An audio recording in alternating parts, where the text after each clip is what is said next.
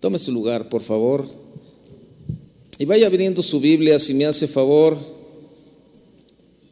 Eh, vaya abriendo su Biblia en el libro de Apocalipsis. En el libro de Apocalipsis y este. Y vamos. Eh, déjeme, de, Apocalipsis capítulo 3, allí este, ábralo por favor.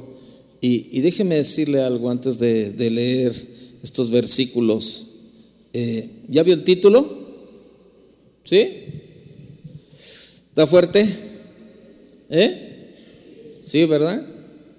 Pues bueno, por algo Dios nos está hablando, la verdad, este, eh, estamos viviendo tiempos de verdad, este, de un relajamiento espiritual, de una tibieza espiritual, de una apatía espiritual, de una forma de vivir este, el cristianismo a nuestra comodidad. Nosotros estamos haciendo de, la enseñanza de la palabra, este, estamos haciendo eh, ahora sí como que moldes a nuestra medida de cómo queremos hacer un cristianismo. Pero, y muchos cristianos están viviendo un cristianismo que no tiene nada que ver con el cristianismo del que habla la palabra de Dios. No tiene nada que ver, nada, nada, nada que ver. Y muchos creen que están bien. Muchos creen que viven bien, ¿verdad? Que este, por dos, tres cositas que hacen y, creen que dentro de todo eso están bien, pero el, concepto que Dios tiene es mucho, muy diferente, eh, basándonos en lo que dice su palabra, la verdad.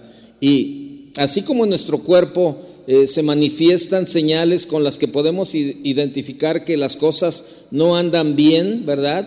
Este, tales, por ejemplo, como el mareo, cuando es la presión baja, la presión alta, este, cuando el azúcar, ¿verdad?, baja o cuando el azúcar sube.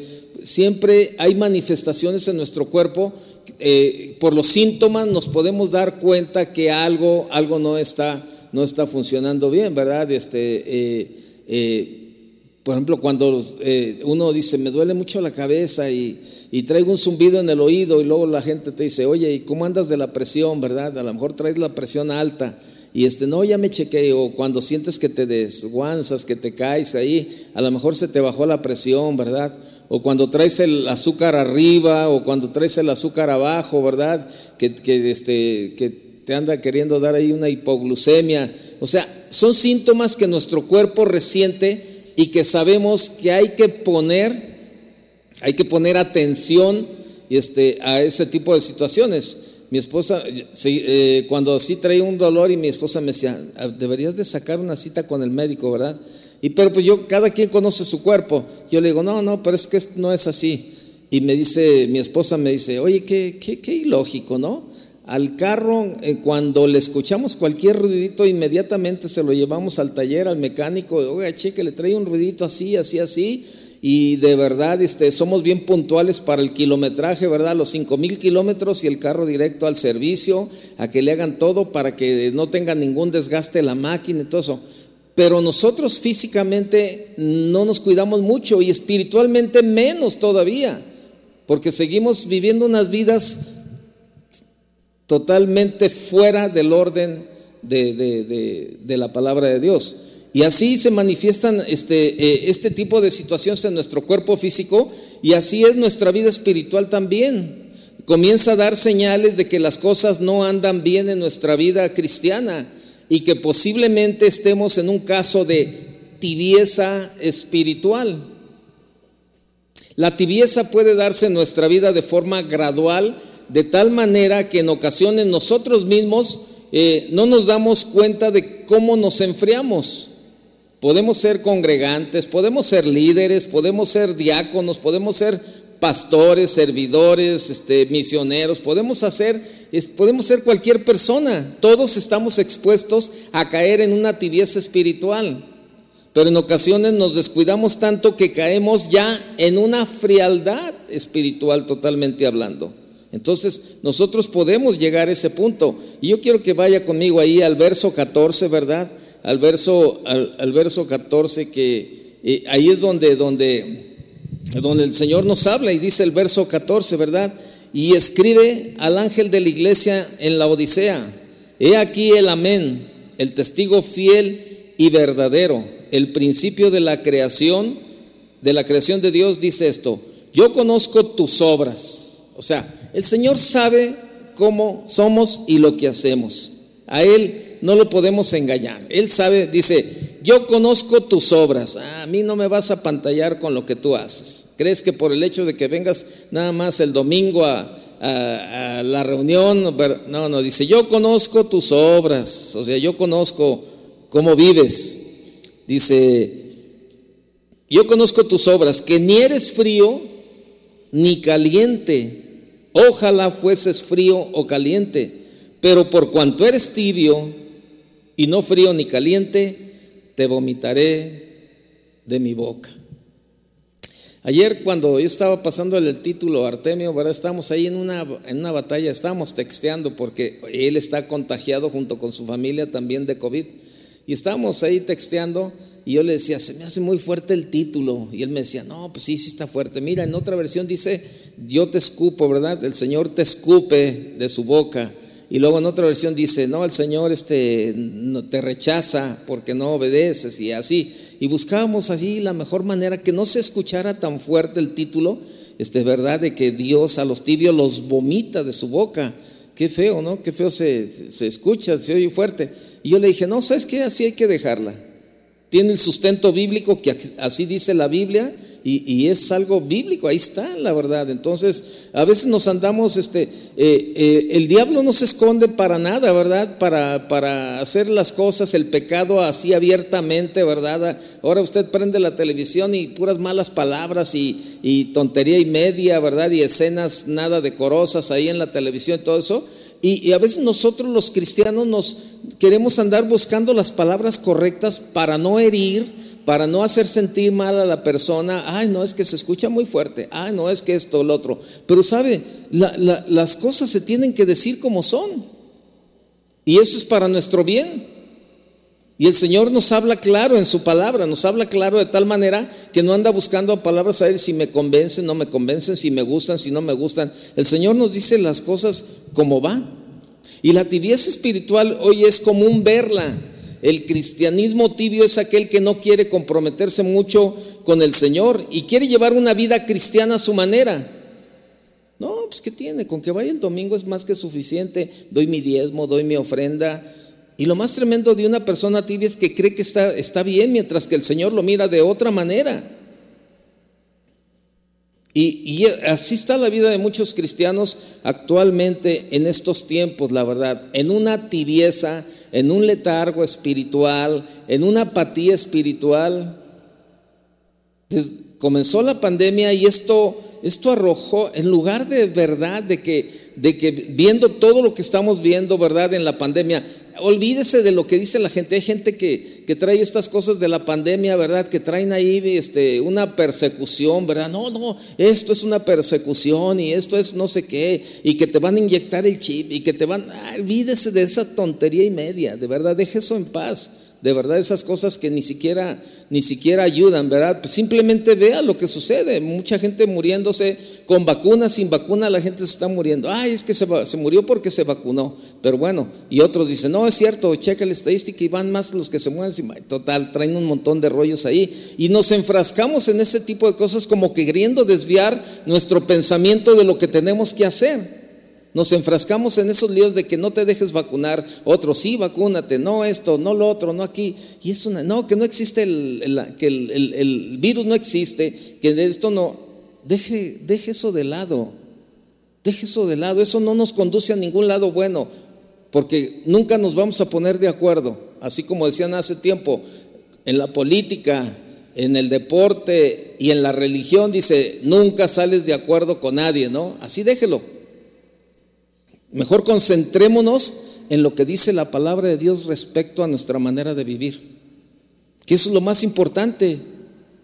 Y sin embargo, todos estos dos, años que hemos vivido esto que estamos viviendo, ¿verdad? Todo esto de la pandemia, ni aún así de verdad muchos cristianos han tomado de verdad una convicción en su vida de buscar a Dios, de acercarse más a Dios. Al contrario, muchos se han alejado más. Y esto no es aquí solamente. es a nivel mundial en todas las iglesias, ¿verdad? En la mayoría de las iglesias cristianas es rara la iglesia donde dice, no, ¿sabes qué? La gente ha regresado, la gente está ahí. No, no, mucha gente ya no ha regresado a las iglesias, ¿verdad? Eh, eh, es lo ilógico de la vida. Este, tienen miedo a contagiarse en la iglesia, pero andan en los bailes, andan en el tianguis, andan en la playa, andan en las plazas, en los malls, ahí de compras, andan por todos lados, ¿verdad? Y tienen temor a contagiarse dentro de la iglesia. ¿Y sabe por qué? Porque siempre dejamos las cosas de Dios a un lado. Porque hacemos la vida cristiana a nuestra manera. Nosotros mismos fabricamos el molde de cómo queremos vivir una vida cristiana. Hace muchos años el pastor Chuy nos, nos, compartió una serie titulada, ¿verdad?, donde hablaba de las iglesias, la iglesia al gusto del cliente, ¿verdad? Una iglesia donde, pues yo voy a una iglesia donde me gusta escuchar, me gusta, me gusta lo que predican porque pues eso se me acomoda más a mi estilo de vida. Iglesias al gusto del cliente. Ahora también nosotros hemos hecho una manera de vivir más a nuestro gusto, más a nuestra comodidad, nos hemos vuelto conformistas en nuestra manera de vivir y, vuelvo a decirle lo mismo, creemos que por el solo hecho de venir un domingo o un día, un día a la semana a la iglesia, ¿verdad? Y cargar la Biblia, este, ya estamos bien, pero sabes, tiempo de sacudirnos ese letargo, esa pereza, esa tibieza, esa frialdad espiritual. Hace unas semanas el pastor Chuy nos compartía acerca de que este, el, regreso de, acerca del regreso de Cristo, ¿verdad? Pues pronto, pronto, pronto veremos el regreso del Señor. Y sabe, y, lo estamos viendo en, cada, día en, el comportamiento del ser humano. La Biblia dice, ¿verdad? ahí en Mateo 24, 12, ¿verdad? Este que, que habla de las señales, terremotos, pestes, este, inundaciones y habla de todo eso. Y ahí dice, y debido a al, y por causa de la maldad, el amor de muchos se enfriará. ¿Y qué es lo que está pasando? Se ha enfriado el amor de muchos, aún de los mismos cristianos, ¿verdad? Ya, no, ahorita ya no hay un, ya no hay un interés en, en, tratar de ayudar a los demás, ya no, este, eh, hay una apatía, es una apatía tremendamente. Y aquí el Señor, el Señor les, les está hablando, les está hablando, ¿verdad? A una iglesia que es la iglesia de la Odisea, ¿no? Y, este, y, les comienza ahí a, decir, ¿no? Y, la, y déjeme darle una semblanza de esta ciudad la, Odisea era la ciudad más opulenta de las siete que había en Asia Menor. Era un gran centro bancario, comercial y financiero. Pero allá en el año 61 después de Cristo, un terremoto, ¿verdad? Devastó, devastó la ciudad totalmente. Pero sus ciudadanos de la Odisea eran tan ricos, fíjese, tan ricos, que rehusaron ayuda alguna del gobierno romano y reconstruyeron la ciudad de la Odisea con sus propios recursos. Por ello, los naturales, o sea, los, los, que vivían en la Odisea, presumían, ellos presumían de haber acumulado tal riqueza que no tenían necesidad de nada. Además, esta ciudad era el corazón de la confección de ropa, famosa por su suave y brillosa lana negra, procedente de unos carneros criados en aquellos parajes. Se producía grandes cantidades de prendas de vestir y se vendían a buen precio, lo que les permitía obtener enormes ganancias. O sea, tenían de todo, vivían bien, ganaban bien, este, no tenían necesidad de nada. Pero el Señor les dice ahí en el verso en el verso 15, yo conozco tus obras. Yo conozco tus obras que ni eres frío ni caliente, ojalá fueses frío o caliente. Y les dice, pero por cuanto eres tibio y no frío ni caliente, te vomitaré de mi boca. Verso 17, porque tú dices, yo soy rico y me he enriquecido y de ninguna cosa tengo necesidad. Y no sabes que tú eres un desventurado, miserable, pobre, ciego y desnudo. Fíjese cómo el Señor, tenían ellos de todo, se, se, jactaban de, de, que tenían las mejores lanas, lana negra brillosa de los mejores carneros de aquellos parajes, tenían todo, tenían riquezas porque no necesitaban del gobierno para reconstruir la ciudad que fue devastada por un terremoto, o sea, no tenían nada, habían hecho al Señor a un lado. Y sabe, y es lo que ha sucedido ahora en estos tiempos. La gente ha hecho al Señor a un lado solamente cuando, cuando se percibe, cuando se, se está uno en la necesidad, en esa imperiosa necesidad, ¿verdad? Es cuando uno clama a Dios, la verdad. Es cuando uno busca a Dios. Y la Odisea, ahí en la Odisea existía una escuela de medicina que era famosa en todo el mundo y básicamente porque elaboraba un ungüento para los oídos y un colirio para los ojos. Como la ciudad había tenido continuos problemas con el suministro de agua y en sus proximidades existían manantiales de agua caliente, sus habitantes decidieron construir un acueducto de 10 kilómetros de longitud para abastecerse. Y la temperatura del líquido, del agua, ¿verdad? Y el recorrido hacían que esta agua llegara tibia. Llegaba tibia. Fíjese, vea lo que dice el verso 18. Dice, por tanto, yo te aconsejo que de mí compres oro refinado en fuego para que seas rico y vestiduras blancas para vestirte y que no se descubra la vergüenza de tu desnudez y unge tus ojos con colirio para que veas. O sea, ellos, ellos tenían un laboratorio, tenían un laboratorio, ¿verdad? Este, que ahí elaboraban el, ungüento para los oídos y el colirio para los ojos. Y el Señor le está diciendo en el verso, ¿verdad? Dice, y unge tus ojos con colirio para, para que veas. O sea, tenían de todo, pero no tenían lo más importante. Y es lo que está pasando ahora, la verdad. Hemos dejado a Dios a un lado. Por cuanto eres tibio y no frío ni caliente, te vomitaré de mi boca. La palabra tibio significa temperatura media entre el frío y el calor. Esto quiere decir que el tibio es aquel que siendo hijo de Dios progresivamente va perdiendo el calor de la presencia y la santidad del Señor en su vida. Es el cristiano que parece ser íntegro, pero no lo es. Es un hipócrita. Dios mira con ojos de mayor tolerancia a un frío que no sabe nada de él que a un tibio que sí le conoce, pero que es hipócrita. Porque al Señor le desagrada el fingimiento. Así sucedía con la iglesia de la Odisea. Tenían un poco de muerto y un poco de vivo. En otras palabras, era un vivo medio muerto o un muerto medio vivo. Penosamente, esta congregación de la Odisea era tibia. Estaba mezclada con el mundo. Es el reflejo de los creyentes que les gustan las modas indecorosas, la música mundana, las discotecas, que son cristianos liberales, ecuménicos, que están bien con todos, que aceptan cualquier doctrina. Y eso es lo que sucede ahora. Es lo que sucede ahora, tal cual es lo que está sucediendo ahora. Y estos tiempos de verdad este, han arreciado más esta apatía espiritual en la gente, en los cristianos. Yo no me refiero a la gente del mundo, pues ellos son los fríos, son fríos o no conocen de Dios. Pero ¿qué de nosotros que estamos dentro de una iglesia cristiana, que nos decimos cristianos, que leemos la Biblia? ¿Cómo está nuestra vida espiritual?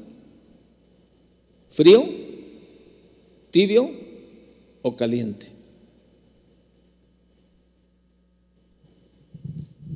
Por su mala condición a esta iglesia de la Odisea, el Señor le advierte, te vomitaré de mi boca. Es una acción que sucederá en el futuro. Quiere decir que aún no la ha vomitado. Todavía son hijos de Dios, pero se encuentran en el último peldaño del descenso espiritual para que Dios los vomite, para que Dios los corte, para que Dios lo deseche, lo expulse de su cuerpo y se vuelvan, ¿verdad? A otro estilo de vida. Verso 17, ¿verdad? Ahí dice, porque tú dices, yo soy rico y me he enriquecido y de ninguna cosa tengo necesidad. Y no sabes que tú eres un desventurado, miserable, pobre, ciego y desnudo. Esta iglesia de la Odisea se enorgullece, se muestra autosuficiente, poderosa, porque su riqueza la convirtió en confiada, segura y satisfecha.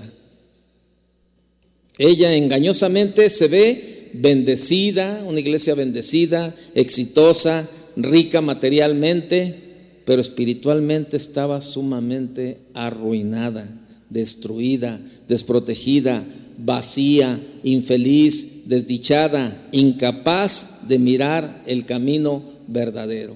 Así está la vida de muchos cristianos ahora. Les va bien en su trabajo, son prósperos en los negocios, tienen económicamente, tienen, ¿verdad? No tienen necesidad de nada, traen buen coche, tienen buena casa, tienen buenas comodidades, tienen todo a la mano, pero no tienen lo más importante, la aprobación de Dios en sus vidas.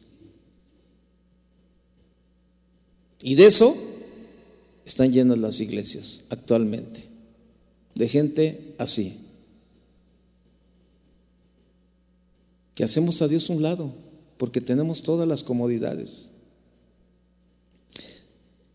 Lo he dicho en otra ocasión y no sé, y, quiero, y aquí vale la pena recordarlo. Recuerdo en aquella ocasión, ¿verdad? Cuando yo, este, por cuestiones de, de reacomodos, por lo que haya dicho, por fue el plan y el propósito de Dios. este, se acabó el trabajo, se acabó el trabajo, se cerró la empresa donde, donde trabajaba y, este, y, bueno, pues me quedé sin trabajo. Y, este, y bueno, pues este, hasta sin dinero casi, ¿verdad? Y, y, la verdad, este, pues empecé a ver mi realidad, mi realidad, ¿no? O sea, ahora sí, ¿qué onda? que de ahora ¿Dónde estoy parado, no? Ganaba bien, tenía un buen puesto, tenía buena, tenía el favor de, los hombres, ¿verdad? De ahí este, en el banco, o sea, me iba bien en todos los sentidos, ¿no? Y este, y bueno, pues este, a mi familia no le faltaba nada, cambiaba de carro continuamente, tenía una casa, tenía un departamento, me iba de vacaciones dos o tres veces al tenía una comodidad, tenía todo eso. Y, no dejaba de venir a la iglesia, seguía siendo parte de la iglesia y seguía, seguía, siendo parte del liderazgo, ¿verdad? Y este, pero tenía todo, todo a la mano, una comodidad este, tremendamente, ¿verdad? Llevaba una, y lo digo entre comillas, una vida bendecida. Cualquiera que me pudiera ver ese estilo de vida diría, híjole, mano, este, la pura bendición. Pero sabe, cuando, cuando pasan las cosas, ¿verdad? Este, eh, un día me encuentro ahí en ese pasillo al pastor Chu y me dice, ¿qué ole? ¿Cómo, cómo, vas? ¿Cómo estás? Le dije, fíjate que ahí voy, ando repartiendo currículum por todos lados. Dice, pero no encuentro, le digo, pues la verdad, todavía no encuentro cuál es el propósito de Dios para mi vida, este, porque, pues, bueno, pues yo no faltaba los servicios, yo no, yo no, yo, pues yo, yo daba mi diezmo, daba mi ofrenda, este, trato, trato bien a mi esposa, trato bien a mis hijos, pues todo está bien, este, bien, pues, pero no sé, no sé qué onda, no entiendo el propósito de Dios para mi vida, o sea, porque pues como, este, yo sé que ese trabajo el Señor me lo había dado, pero ahora me cierra las puertas, todo eso. Y el pastor Chuy me dijo algo bien, bien, este, a mí hasta el día de hoy lo recuerdo, ¿no? Perfectamente. Y me dijo, dice, yo puedo ver más claro el propósito de Dios en tu vida.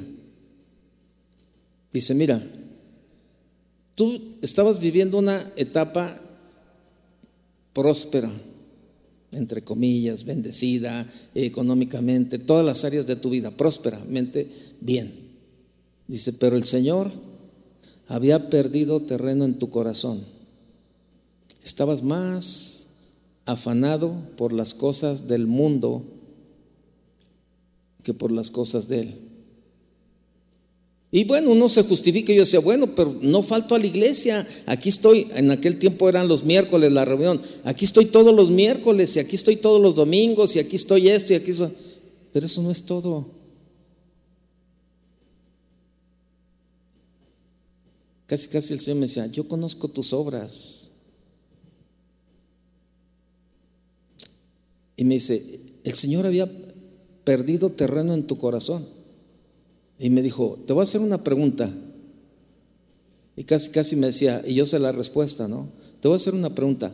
¿Cómo está ahora, en este tiempo presente, tu relación con Dios? Y le digo, no, pues la verdad, este, muy bien.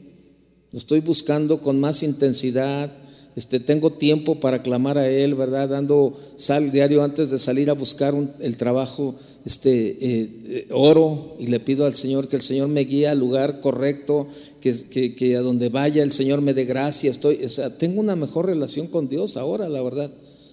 ¿Te fijas? Se comenzó a cumplir el propósito de Dios en tu vida.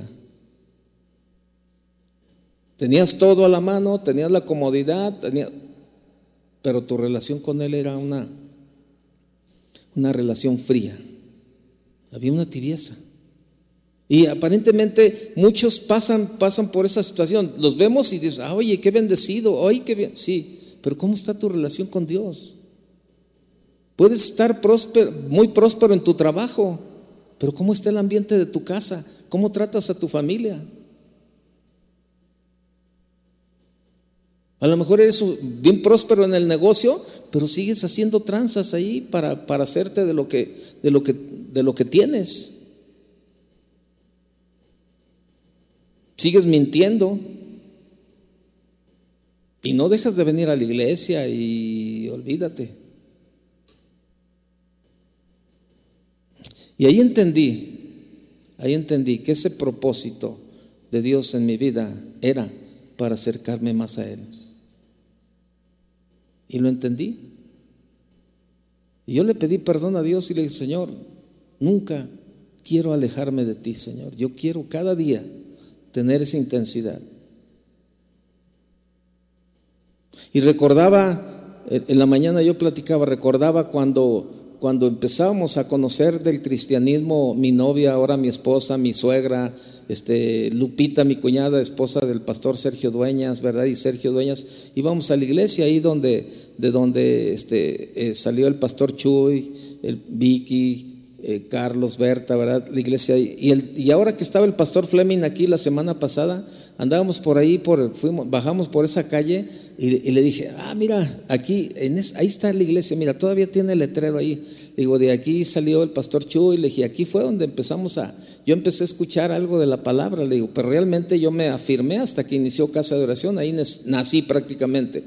Y le digo, fíjate, cuando, aquí esta iglesia, me acuerdo que llegamos bien temprano, a las siete y media de la mañana, buscamos un lugar en los domingos, entonces ya me estacionaba por aquí y entrábamos a la reunión de las ocho de la mañana.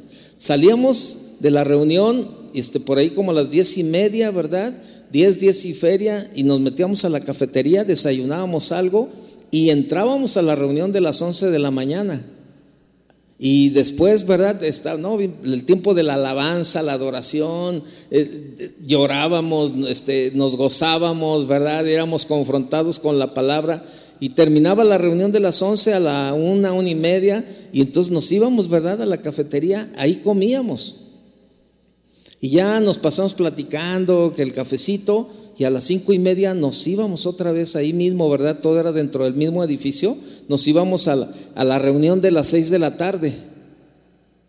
Y, este, y terminaba como a las ocho y media la reunión de las seis de la tarde y nos íbamos a la cafetería a tomar el cafecito y, toda y platicar, seguir platicando de todo lo que Dios había hablado en ese día, ¿verdad? llegamos a las siete y media de la mañana y salíamos de la iglesia a las diez y media, once de la noche, todos los domingos. Y se me hacía larguísima la semana para que llegara el domingo. Entonces, esto les platicaba yo al pastor Fleming. Me dijo, pero, pero ¿por qué tanto rollo? ¿Por qué tanto tiempo? ¿Por qué esto? Le dije, ¿sabes por qué? Por el hambre. Era el hambre. Era el hambre que teníamos de escuchar la palabra de Dios. Y sabe, con tristeza ahora veo a muchos cristianos que no tienen...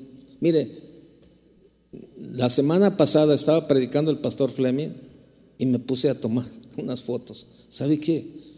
Montón de gente dormida en la reunión. Así, viene, después te desvelas hasta las 2, 3 de la mañana, ¿verdad? Ahí viendo la televisión, luego vienes a la iglesia, ¿verdad? Y estás aquí, y no, hombre, estaban unos, pero mire, ah, no, no, no, no, no, yo dije, no, pobrecito, la verdad, se va a caer, y yo estaba ahí, que se cae, que no se cae, ¿verdad? Y este, o sea, dejó todo el piso ahí con una lagunita, no sé, se le estuvo saliendo la, saliva a algunos, tomando, y, y yo decía, qué tristeza, qué falta, qué falta de seriedad la venir, venir a la iglesia y quedarte dormido. Y yo le decía al pastor Fleming, era el hambre, era el hambre que teníamos de, de, de, de la miseria de donde uno venía de la miseria de donde veníamos, ¿verdad? Este, necesitábamos el alimento espiritual. Pero sabe, este tiempo de verdad, yo veo a mucha gente que ya no, no, no les interesa nada, nada. Algunos solamente cambiamos de religión, de la tradicional a lo cristiano. Y venimos el domingo a la iglesia porque así nos acostumbraron desde niños a venir a la iglesia nada más los domingos. Y venimos para callar la conciencia. Ah, pues es que es domingo, por eso voy a la iglesia. Pero no, no porque tienes ese deseo, ese anhelo, esa hambre de escuchar la palabra de Dios.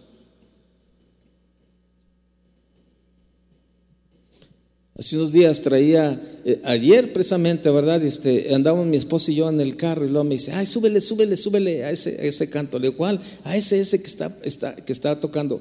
Y era un canto de, este, el de Miguel Casina, quiero levantar mis manos, ¿verdad? Y yo traía, eh, traía ahí este, eh, la estación esta de, en el Spotify de puras alabanzas de estas, ¿no? De, de, esos tiempos de Miguel Casina, de, diferentes, de aquellos tiempos de los años 80 y, este, y con unos cantos de adoración y unos cantos, yo decía, híjole Señor,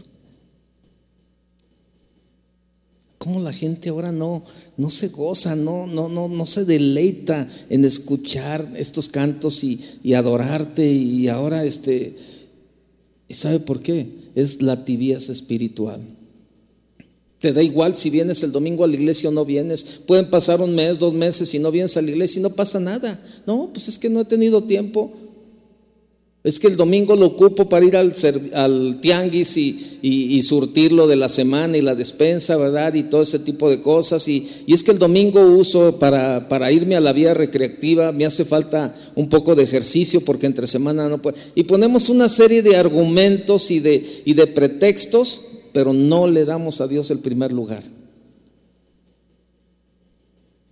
Y hemos caído en esta pereza espiritual, letargo espiritual, frialdad espiritual, tibieza espiritual, llámele como quiera. Al final de cuentas es tibieza y a los tibios Dios los, los vomitará de su boca. Eso dice la palabra. Y a veces decimos, ay, qué, duro, qué, duro este, lo, que, lo que dice la palabra. Pues sí, eso, es lo que dice. Pero, pero vaya conmigo, mire, a Juan, póngale una marca ahí, que vamos a regresar a Apocalipsis. Vaya al libro de Juan, capítulo 6.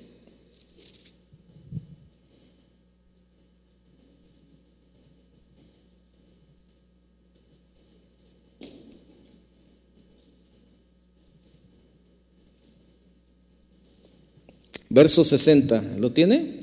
Juan 6, 60. Dice, al oírlas, al oírlas, muchos de sus discípulos dijeron, dura es esta palabra, ¿quién la puede oír?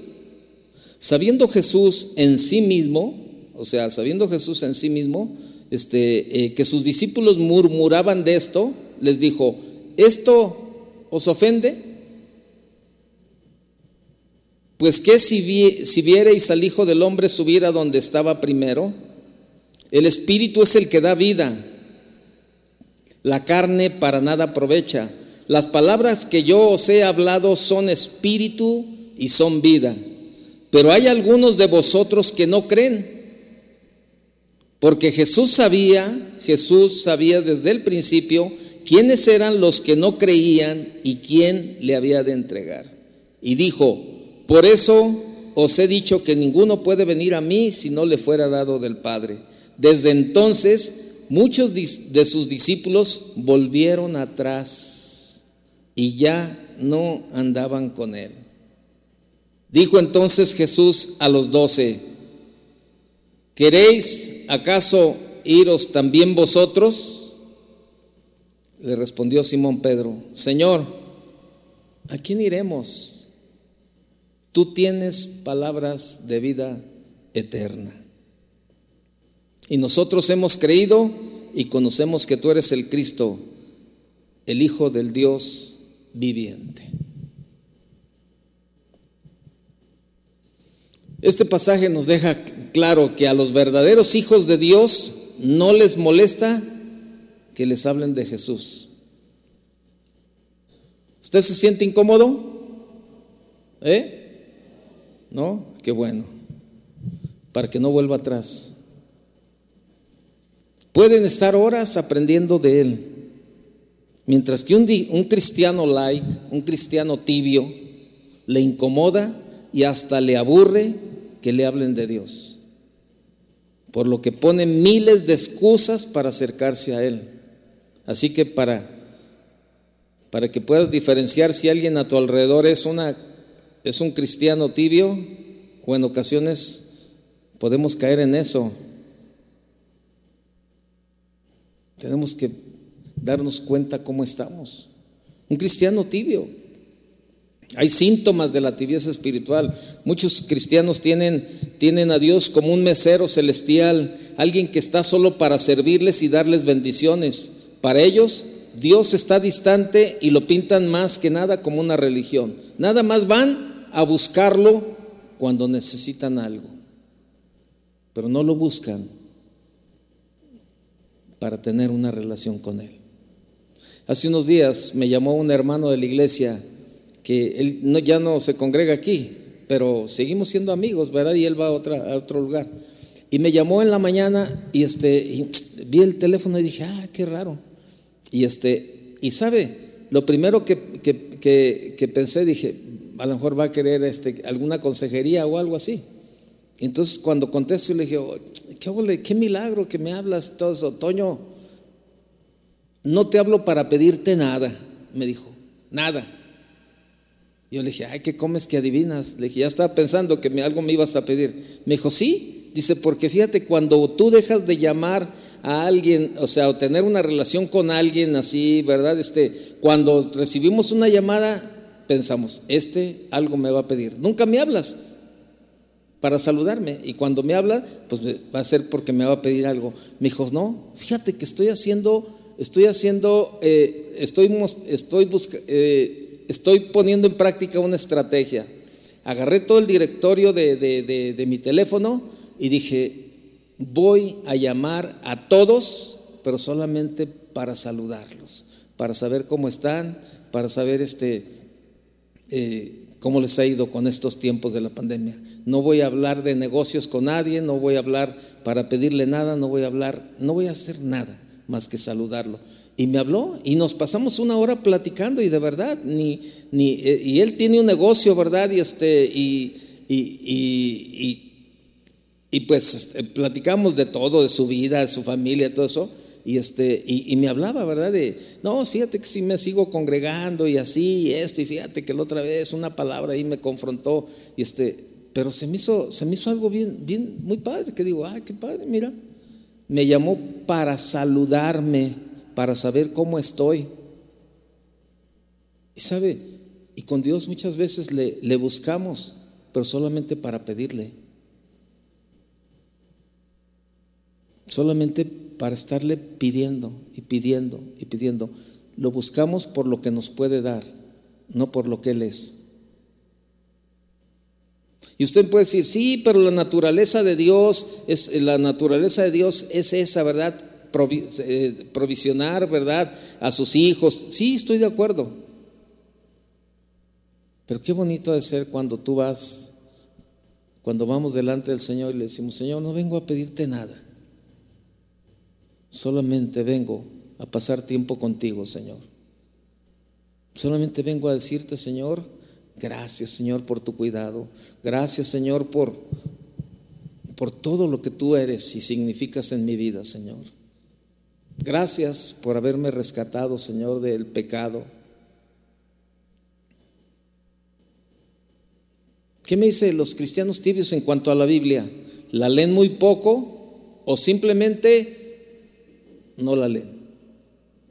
Y me, y me atrevo a decirlo, y lo digo con certeza, me atrevo a decir que muchos, muchos cristianos, aún algunos de los que están aquí, no leen la Biblia durante toda la semana.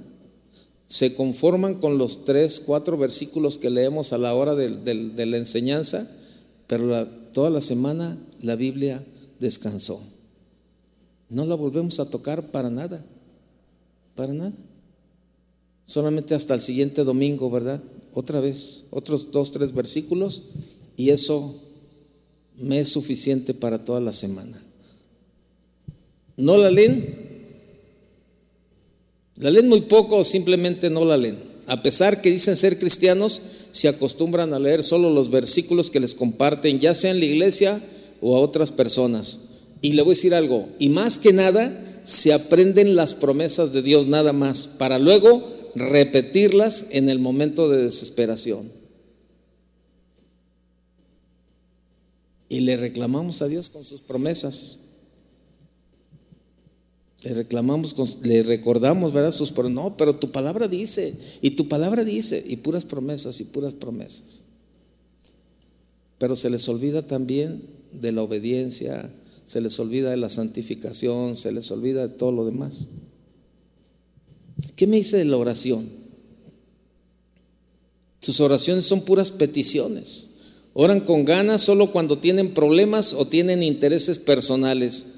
No piden por su relación con Dios o por la vida de los demás.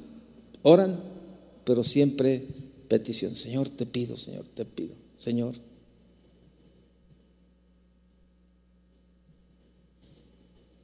¿Sabe? del año pasado, yo lo dije en alguna enseñanza, del año pasado para acá, este, cuando, cuando me tocó enfermarme, fue un tiempo difícil, ¿no? Y, yo me propuse orar por los enfermos. Y decir, Señor, voy a orar por los que yo recuerde y sepa que están enfermos. No te voy a pedir por mí, no te voy a pedir por mí, te voy a pedir por todos los que, los que yo sepa o que de alguna manera me entere que están enfermos, voy a estar orando por ellos. Pero no te quiero pedir nada para mí, Señor. ¿Y sabe por, qué decía eso? Digo, porque yo sé que hay alguien que está orando por mí. Y qué, qué, bueno, o sea, cuando nosotros nos involucramos en, en orar por los demás. Nos sentamos a comer muchas veces y, y vemos el plato, de verdad, vemos el plato en la mesa y decimos, bueno, o sea, no le ves nada extraordinario, ¿no? Porque tú dices, bueno, pues qué, me lo merezco. Se nos olvida ya ser agradecidos con Dios por lo que Él pone en la mesa, siendo que comer es un privilegio que no muchos lo tienen. No todos lo tienen. Hay gente que no tiene que comer y tenemos el privilegio de comer, de tener algo en la mesa y se nos olvida. Señor, ya sabes que yo soy bien agradecido, yo soy bien concha contigo, Señor, y sabes que, que soy bien agradecido. Así es de que pues, le voy a entrar y le entras y le entras, pero no tienes, no tomas ni siquiera ese espacio para agradecerle del cuidado que tiene.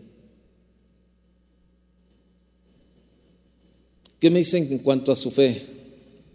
De un cristiano, de los cristianos tibios. Es muy débil la fe de los cristianos tibios. Son personas que se desmoronan y se desaniman fácilmente en las cosas de Dios. Son aquellos que se creen cualquier cosa y la palabra de Dios habita poco en ellas, pues no escudriñan las escrituras, no las escudriñan. ¿Sabe? Aquí le hemos abierto la puerta desde el 2005, 2005, estamos a 2022, tenemos 17 años que inició el Instituto Bíblico. 17 años. Nunca se ha cobrado nada por el Instituto Bíblico. Les abrimos la puerta a cada que va a iniciar un trimestre, les recordamos, a partir de tal día de enero inicia el trimestre, así, así, así, inscríbase, esto y esto y esto y esto y esto otro. Y este, queríamos hacerlo presencialmente, pero ¿sabe qué? Este, no, decidieron no inscribirse, nadie se inscribió. Pero eso sí, ¿verdad? ¿Por qué? No, donde nos, donde nos contagiemos y traen el rollo. No, no, este, y si me contagio, pero bien que andan en las playas. en las tiendas, en el tianguis, en las fiestas. Es lo que yo lo decía el jueves. Eh, México es el único país donde las fiestas son presenciales y las clases son virtuales. Las clases son en línea y las fiestas presenciales. Invitamos a la gente a que venga, que estudie en el instituto. Y sabe, se lo puedo mostrar cuando quiera.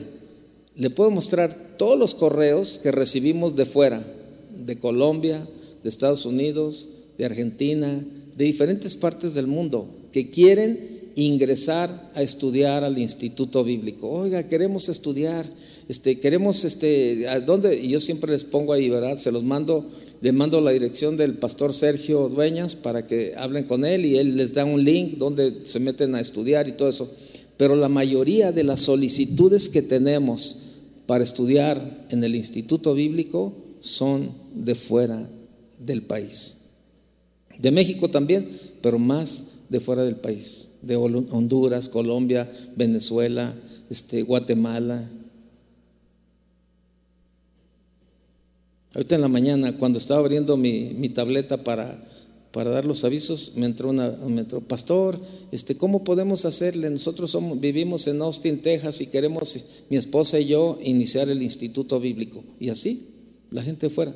Pero aquí lo ponemos a la disposición y no hay, no hay una respuesta. No hay una respuesta. ¿Y sabe por qué? Porque las cosas de Dios ya no ya no son una prioridad en nuestra vida. Y yo sé, todos tenemos trabajo, todos estos, pero ahí está, para estudiar en línea y escudriñar la palabra. ¿Qué me dicen los cristianos tibios en cuanto a la iglesia? Por lo general les cuesta asistir porque siempre hay un asunto más importante. Y si llegan a ir, la mayoría de las veces es por costumbre o por compromiso. Lo ven más como un centro social. Ah, sirve de que vamos a, fulanito y lo saludamos y, y como un lugar donde se llenan, donde se llenan ciertas necesidades. Y así.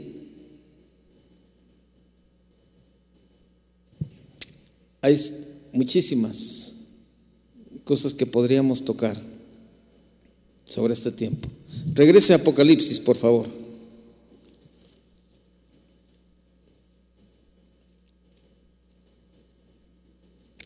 Al verso verso 18 dice, "Por tanto yo te aconsejo que de mí compres oro refinado en fuego, para que seas rico y vestiduras blancas para vestirte y que no se descubra la vergüenza de tu desnudez, y unge tus ojos con colirio." para que veas. Dios le dice, yo te aconsejo, porque esta iglesia no aceptaba consejo, no aceptaba consejo ni ayuda de nadie, era autosuficiente.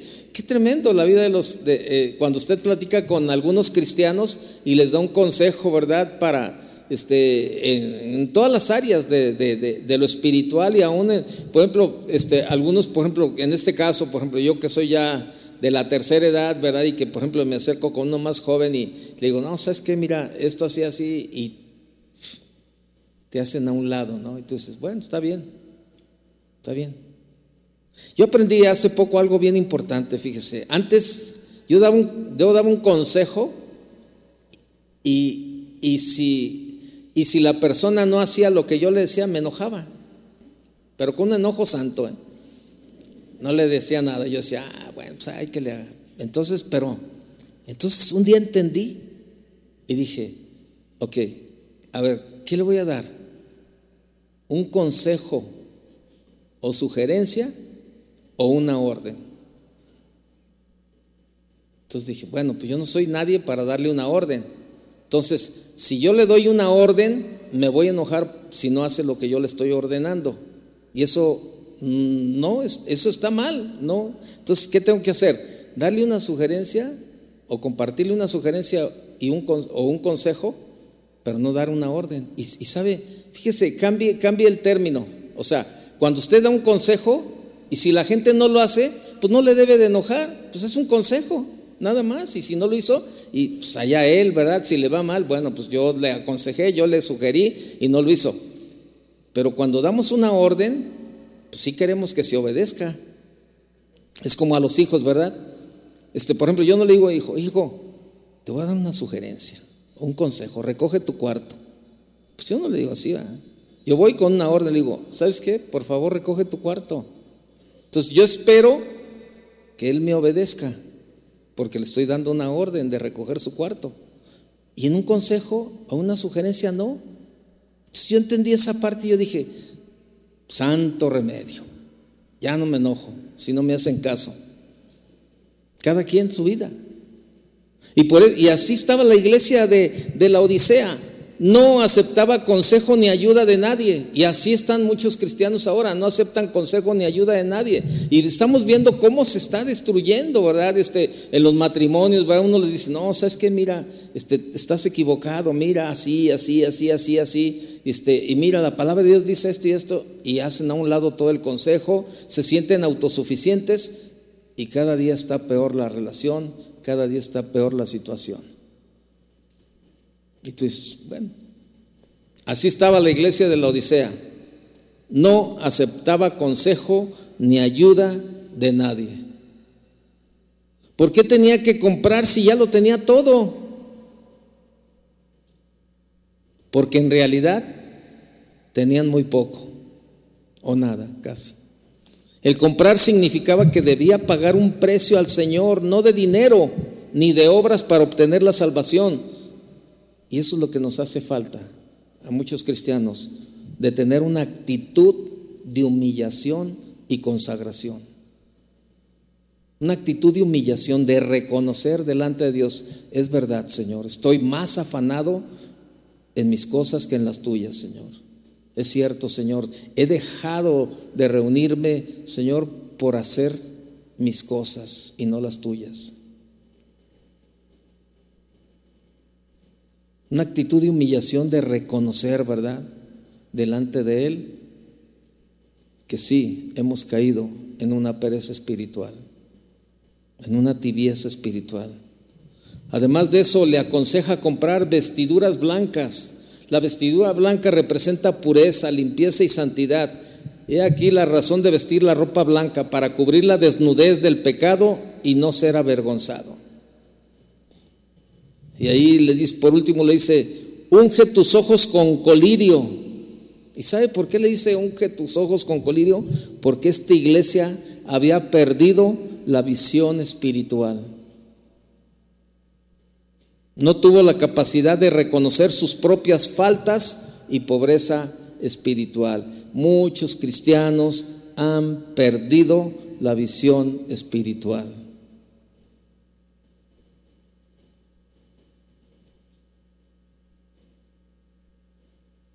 No tienen la capacidad de reconocer sus propias faltas y su pobreza espiritual. El colirio representa la palabra vivificada por el Espíritu Santo.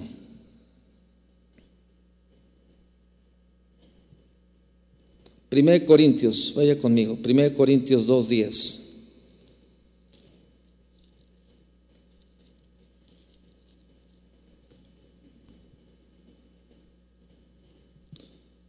1 Corintios 2, 2.10. Dice, pero Dios nos las reveló a nosotros por el Espíritu, porque el Espíritu todo lo, escudriña aún lo profundo de Dios. Ahí mismo, el capítulo 4, verso 4, de segunda de, en 2 Corintios, perdón, 2, segunda de Corintios, capítulo 4, verso 4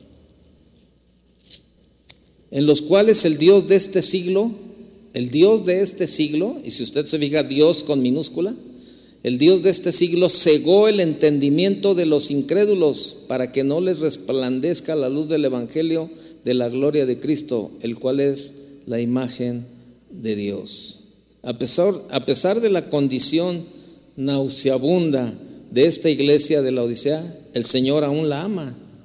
Y por eso la disciplina buscando buscando el arrepentimiento.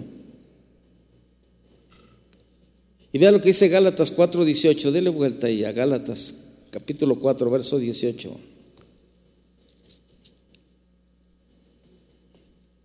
Bueno, bueno es mostrar celo en lo bueno siempre y no solamente cuando estoy presente con vosotros. ¿Sabe? A pesar de la condición de esta iglesia, el Señor aún la ama y por eso la, disciplina buscando en ella el arrepentimiento. Y Dios la llama a recuperar el celo santo, la verdad. Regrese para terminar ahí en, en, Apocalipsis, verso 19. Vea lo que dice, yo reprendo y castigo a todos los que amo. Sé pues celoso y arrepiéntete. Verso 20, he aquí, yo estoy a la puerta y llamo. Si alguno oye mi voz y abre la puerta, entraré a él y cenaré con él y él conmigo. Verso 21, al que venciere, le daré que se siente conmigo en mi trono, así como yo he vencido y me, he sentado con mi Padre en su trono. El que tiene oído, oiga lo que el Espíritu dice a las iglesias. El Señor no desea abandonar a los de la Odisea. Más bien les hace un llamado a recuperar su nivel de comunión y avivar su presencia en sus corazones. Y sabe, y no debemos pensar negativamente que alguien que estuvo muy mal espiritualmente no se pueda levantar. Eso no, eso no. Lucas 1.37 dice, porque para Dios nada es imposible. Y aquí es donde entra nuestra convicción y nuestro deseo. Aquí es donde entra la convicción de querer seguir viviendo una vida igual o decirle, Señor, aquí estoy Quiero despertar, Señor. Quiero volver, Señor, a, ese fuego, Señor. Quiero avivar el fuego, Señor. Quiero avivar tu fuego dentro de mí. Y quiero hacer lo que sé que debo de hacer. Muchos cristianos ya no predican la palabra. Ya no le hablan a la gente. Más, muchos en sus trabajos ni siquiera se imaginan que son cristianos, ni siquiera saben que son cristianos, porque su manera de vivir se diluye con, como aquellos que no conocen a Dios. Entonces ya no se identifica, ya no, ya no saben cuando eres cristiano y cuando eres cristiano, ya. O sea, por, por el estilo de vida. Ya no hay una diferencia. Cuando nosotros hemos sido llamados a marcar una diferencia en el mundo. Hemos sido llamados a hacer de verdad una diferencia, ¿no? A mostrar a un Dios vivo a través de nuestra vida, con nuestra manera de hablar, con nuestra manera de, comportarnos, ¿verdad? Este, en todas partes. Hemos sido llamados a ser testimonio para los que no conocen a Dios. Y yo quiero hacerle un llamado en esta tarde. ¿Cómo está su vida? ¿Frío? ¿Caliente? ¿O tibio? Es, un es una buena respuesta que cada uno tenemos. Cierre sus ojos y vamos a orar. Padre, gracias, Señor, por tu palabra. Gracias Señor porque toda tu palabra Señor es para nuestro crecimiento Señor. Es para nuestro bien Señor. Conoces Señor la vida de cada uno de los que estamos aquí Señor. Y a ti no te podemos engañar Señor. Y nadie mejor Nadie mejor que tú, Señor, conoce nuestro estado. Si estamos fríos, si estamos calientes o estamos tibios, Señor. Pero no queremos ser vomitados, Señor, por ti, por nuestra tibieza, nuestra flojera, nuestra apatía, nuestro letargo espiritual, Señor. Queremos darte la respuesta, Señor, a ti. Así como, como tú, Señor, le hablabas a la Odisea para que ellos te dieran la respuesta a ti, Señor. Sé, que esta tarde también has hablado a nuestras vidas, Señor, esperando una respuesta. Señor, queremos darte una respuesta. Queremos romper esa apatía, Señor. Yo quiero hacerte un llamado a ti que estás aquí y a aquel que está en casa también, que nos está oyendo. Tú crees que has caído en esta tibieza, yo te animo a que te pongas de pie y en esta mañana, en esta tarde, tú le digas, Señor, perdóname. Perdóname, Señor, porque me me he involucrado más en mis cosas que en las tuyas, Señor. Levanta tus manos. Levanta tus manos y dile, Señor, aquí estoy. Aquí estoy, Señor. No quiero seguir viviendo una vida tibia, Señor. Quiero una vida, una vida, Señor, con tu fuego cada día, Señor. Quiero volver esos tiempos, Señor, cuando te conocí, Señor, y todo, Señor, para mí, Señor. Era un anhelo escuchar tu palabra. Era un deseo, Señor, salir y predicar tu evangelio. Era, era un gozo participar de tu alabanza, Señor. Y de tu, y de tu adoración, Señor. Señor, aquí estamos delante de ti en esta tarde, Dios reconocemos que necesitamos ese cambio, Señor. Necesitamos sacudirnos esa pereza, Señor, y, caminar cada día, Señor. Cada día de tu mano, Señor, y que vengas, cuando vengas, me encuentres listo, Señor, para estar contigo. Y que no haya nada, Señor, que no haya nada, Señor, que tú me puedas reclamar y decirme. Conozco tus obras, pero por cuanto no eres ni frío ni caliente, por cuanto eres tibio, te vomitaré de mi boca. Señor, yo no quiero eso. Ayúdanos, necesitamos tu ayuda, Señor. Y por eso, Señor, con una actitud de humillación estamos delante de ti, Señor, reconociendo que necesitamos un cambio. Habla con el Señor mientras cantamos. Tú sigue hablando con Él.